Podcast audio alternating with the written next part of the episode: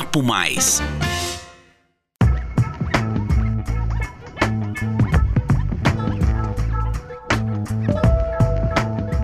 Olá, pessoal, sejam bem-vindos ao vigésimo episódio do podcast Papo Mais, uma produção CISP e a Central de Informações em São Paulo. Aqui você confere tendências e reflexões sobre economia, carreira, comportamento, inovação e muito mais. Meu nome é Nadine e no episódio de hoje vamos conversar com o diretor financeiro da Associada Embeleze, Adolfo Pilderwasser, que acaba de chegar à diretoria da CISP como vice-presidente. No nosso papo, vamos falar sobre a carreira, desafios, insights e dicas do Adolfo, que coleciona cases em sua trajetória no segmento de higiene e beleza. Exemplo disso são resultados de suas experiências com a integração do setor de crédito e cobrança com a área de vendas. Com um olhar estratégico, Adolfo contribuiu para que a empresa pudesse avançar nos negócios neste contexto em que o setor de higiene e beleza se mostra muito promissor. Segundo a Euromonitor, na projeção de 2021, empresas brasileiras deste segmento registraram faturamento de 128 bilhões de reais. E de acordo com a KPMG, nesta área, o Brasil é o quarto maior em consumo e há perspectivas de crescimento. Adolfo, muito obrigada por aceitar o nosso convite e seja bem-vindo ao nosso episódio do Papo Mais. Obrigado, é sempre um prazer prazer estar falando com vocês.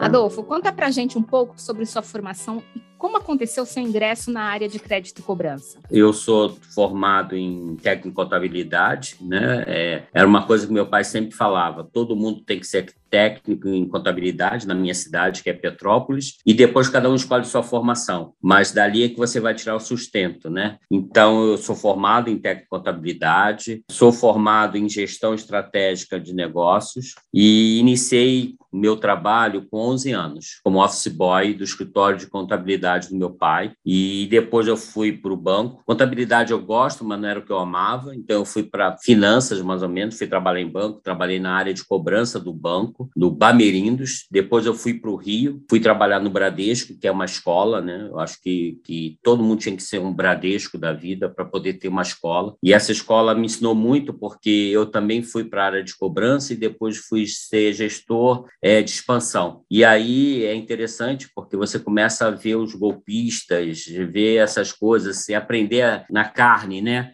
O que é e como que vivencia, né, isso tudo. Então isso me ajudou muito. E depois disso eu vim para para Embeleze, fui para um laboratório onde eu também trabalhei na área de crédito cobrança. Aí foi efetivamente minha entrada no crédito cobrança é, em, em indústria. Depois disso fiquei lá oito anos, vim para Embeleze para organizar toda uma área, né. A Embeleze tinha do, dobrado de volume, de da, tamanho, e não tinha profissionais, não tinha ninguém nessa área, então vim organizar e já estou aqui há 25 anos dentro da área de finanças aqui, sou responsável, sou diretor financeiro aqui da, da Embeleze hoje. Em todos esses anos de trajetória, quais as principais mudanças que você viu acontecerem na área de crédito e cobrança? A primeira foi a parte de tecnologia, né? Eu me lembro, na, na que eu iniciei lá atrás, você não tinha um computador, você não tinha nada, era tudo manual. Então, exemplo, para a gente poder avaliar um crédito, um cliente, ou você tinha relacionamento com outros parceiros via telefone, ou você demorava muito para ter uma, uma resposta. Vamos dizer, a gente fazia a ficha tanto da CISP como de outra associação, era manual, você mandava, mandava pelo correio, esperava. Então, vamos dizer, atualização de, de alguma informação é, cadastral financeira demorava quase de 30 dias, 40 dias para você receber de volta, né?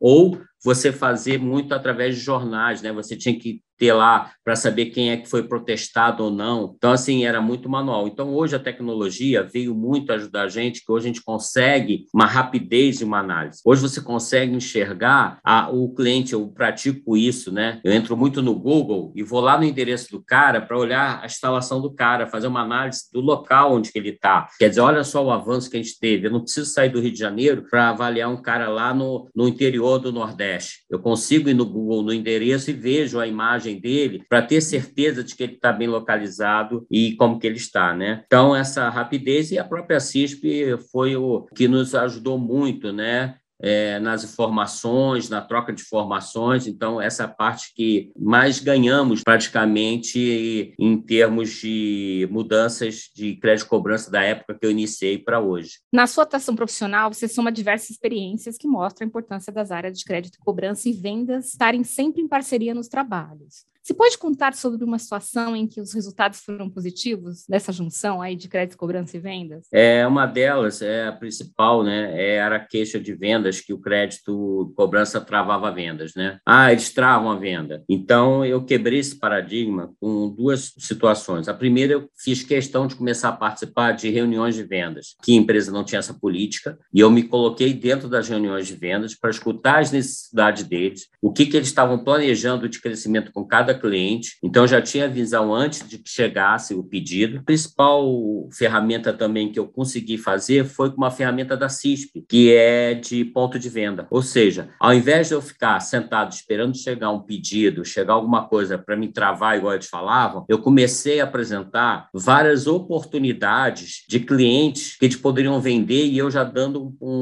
limite de crédito. Então, eu consegui mostrar para eles o seguinte: eu não estou aqui só para travar, eu estou aqui para dar para vocês uma ferramenta para vocês irem lá e venderem. Ou seja, esse cliente, de repente, não tem o limite que você queria, mas eu te dou 10 aqui que tem o limite que você precisava para bater sua meta. Então, isso foi uma coisa muito vantajosa e de credibilidade junto à diretoria da empresa e à presidência da empresa. Hoje, um, um gestor de vendas me liga e só me passa o CNPJ. Eu vou na CISP e já falo, pode vender, não pode vender, o prazo é tal. Eu nem analisei documento, mas eu consigo a rapidez nisso. Então, isso aí é, é a maior transformação, o maior exemplo de que finanças pode trabalhar junto com vendas sem ser concorrente, e, na verdade, numa junção para que a empresa possa ganhar muito. Uma parceria que deu certo, não é isso? Isso, isso mesmo. E que dica você daria aos profissionais no sentido de equilibrar as demandas e atribuições dos setores de crédito e cobrança e de vendas no dia a dia da empresa? Primeira, a gente tem que mudar o nosso paradigma de finanças. Nós temos que ser um facilitador de processo, porque às vezes também a cultura nossa é de muita burocracia em prol de uma segurança. A segurança tem que existir, mas a gente não pode ser um bloqueador. Tem coisas que a gente tem que facilitar, seja na inovação de tecnologias ou seja nos processos internos. Essa é a primeira, primeira dica que eu dou. A segunda seria abrir a mente para você ajudar a vender. Aqui na Embeleze, a gente tem dois conceitos que a gente fala, né?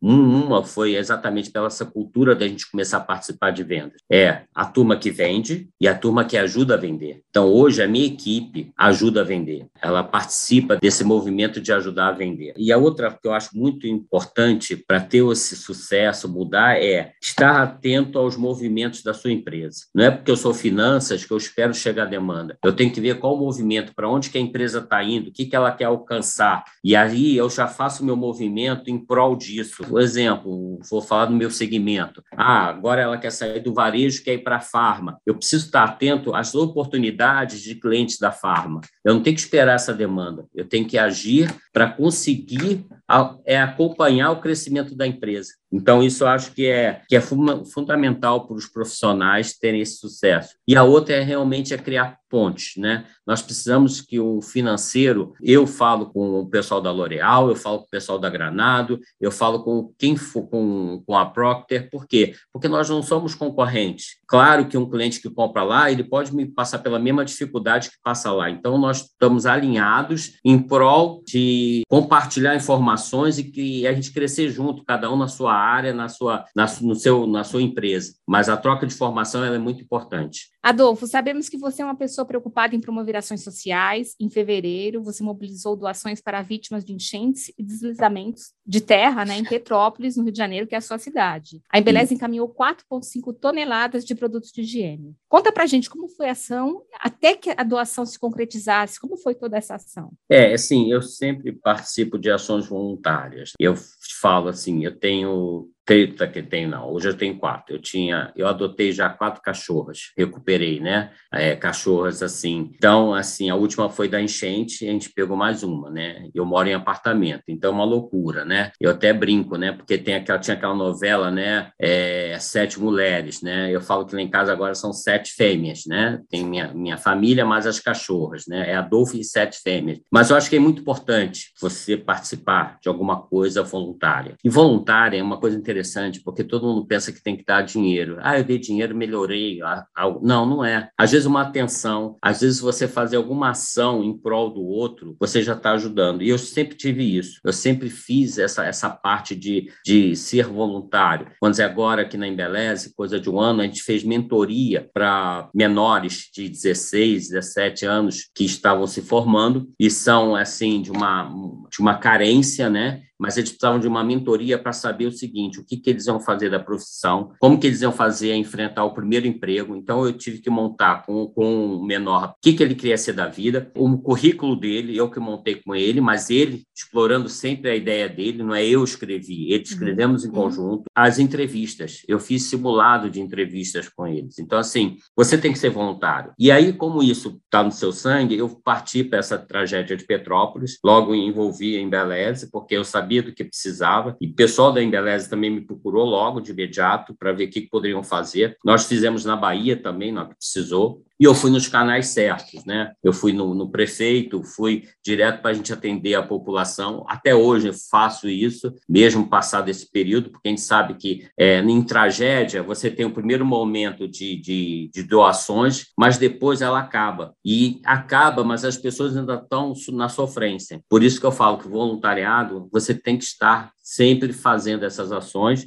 E eu trago isso de herança, porque meu pai, uma coisa que ele me ensinou, que é, é fundamental, né? Dividindo é que você soma. Então, divida, divida alguma coisa, seu tempo, uma leitura para um idoso, ele você vai estar somando na sua vida alguma coisa. Essa é a grande, o grande legado, vamos dizer assim. Queria saber um pouco mais, né? Como foi para você essa experiência de voluntariado em Petrópolis, que é a sua terra, numa tragédia, né? Como foi essa experiência, você, tomando a frente disso tudo mesmo? Foi bem natural, né? E eu fui, a gente foi para a população, a gente foi até rápido nisso, fomos nos pontos de, de, de maior incidência de, de afetados e a gente é, doou para através da prefeitura a gente eu fiz contato com o pessoal da Cruz Vermelha porque a gente levou para um depósito da prefeitura mas eu não parei. Então a gente fez uma doação para a Cruz Vermelha dessa parte da mercadoria para poder ser entregue. É, entregamos às igrejas que poderiam fazer a, a, receber isso. Então a gente conseguiu amenizar. E você vê eu tenho um depoimento de um que eu entreguei também na INEA e de uma uma, pessoa que estava ajudando na uma capitã que estava ajudando na nos resgates e ela não deu, não deu tempo dela mexer no cabelo. E por quê? Porque também eles não tinham nem shampoo nem nada para oferecer, né? Porque eles ali não eram preparados para receber esse pessoal, os voluntários. E ela ficou feliz em ter recebido um shampoo que ela pudesse lavar o cabelo dela, entendeu? Então, assim, às vezes a gente pensa só na ponta, mas quem está ajudando também precisa de ajuda. É ajuda da ajuda. Então, isso foi muito importante para a gente em relação a isso e para mim também poder contribuir com a cidade que, que eu resido, que eu estou lá no dia a dia. Né? Parabéns,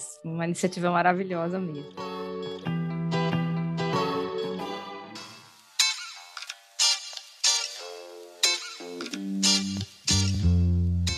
Bom, Adolfo, para fecharmos este episódio, vamos à nossa sessão de ping-pong. Adolfo, para você, o que o profissional de crédito e cobrança nunca pode esquecer? Primeiro, ele tem que ter a visão de 360 graus. É aquele o que ajuda a vender e o que vende. Ele tem que ter essa percepção, é que é o cuidar também do maior patrimônio nosso, criar pontes, criar relacionamentos com seus pares e de outras empresas, principalmente. Isso ele tem que ter. Quais as características de um bom líder no setor? Pessoas. Se você não sabe gerenciar pessoas, tratar pessoas, você não vai conseguir ser um bom líder. É, assiste treinamento, palestras, assiste e ajuda muito nisso. Ela faz toda hora, ela faz um, ela faz é, palestras motivacionais, palestras mais focadas no seu dia a dia. Aproveite esse canal, aproveite o podcast da CISP, é, pare um tempo, tire um tempo para você, para você melhorar como pessoa, e você vai ser um bom líder. E o que te motiva na carreira? Paixão pelo que eu faço. Isso é, é, é a coisa que mais me motiva, né? Oportunidade de ajudar a minha empresa a chegar em seus objetivos, ser referência no mercado para ajudar os que estão iniciando e alguém que precisa precisa, né? Eu estou sempre aberto, é, pessoas de outras empresas me ligam, me pedem orientação, ah, eu tenho uma apresentação X, Y para fazer. Então, você está sempre sendo é, lembrado, e isso é muito importante. Então, é, isso me motiva cada vez mais a, a compartilhar os meus conhecimentos. Fantástico. Acho que foi uma aula, não só esse podcast para crédito e cobrança, mas de cidadania também, das suas ações né, de voluntariado. Muito obrigada por sua participação, Adolfo. Foi excelente você dividir aqui os seus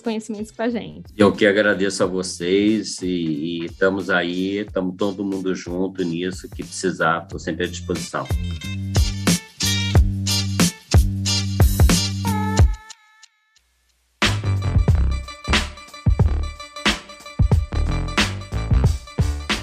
Encerramos por aqui mais um episódio do podcast Papo Mais. Se você curtiu, inscreva-se no nosso canal no YouTube ou siga nosso perfil nas plataformas de áudio do Spotify e Google Podcast para acompanhar e rever todos os episódios. Você também pode enviar suas sugestões, dúvidas, perguntas para o e-mail relacionamento@cisp.com.br. Agradecemos por sua companhia e até a próxima.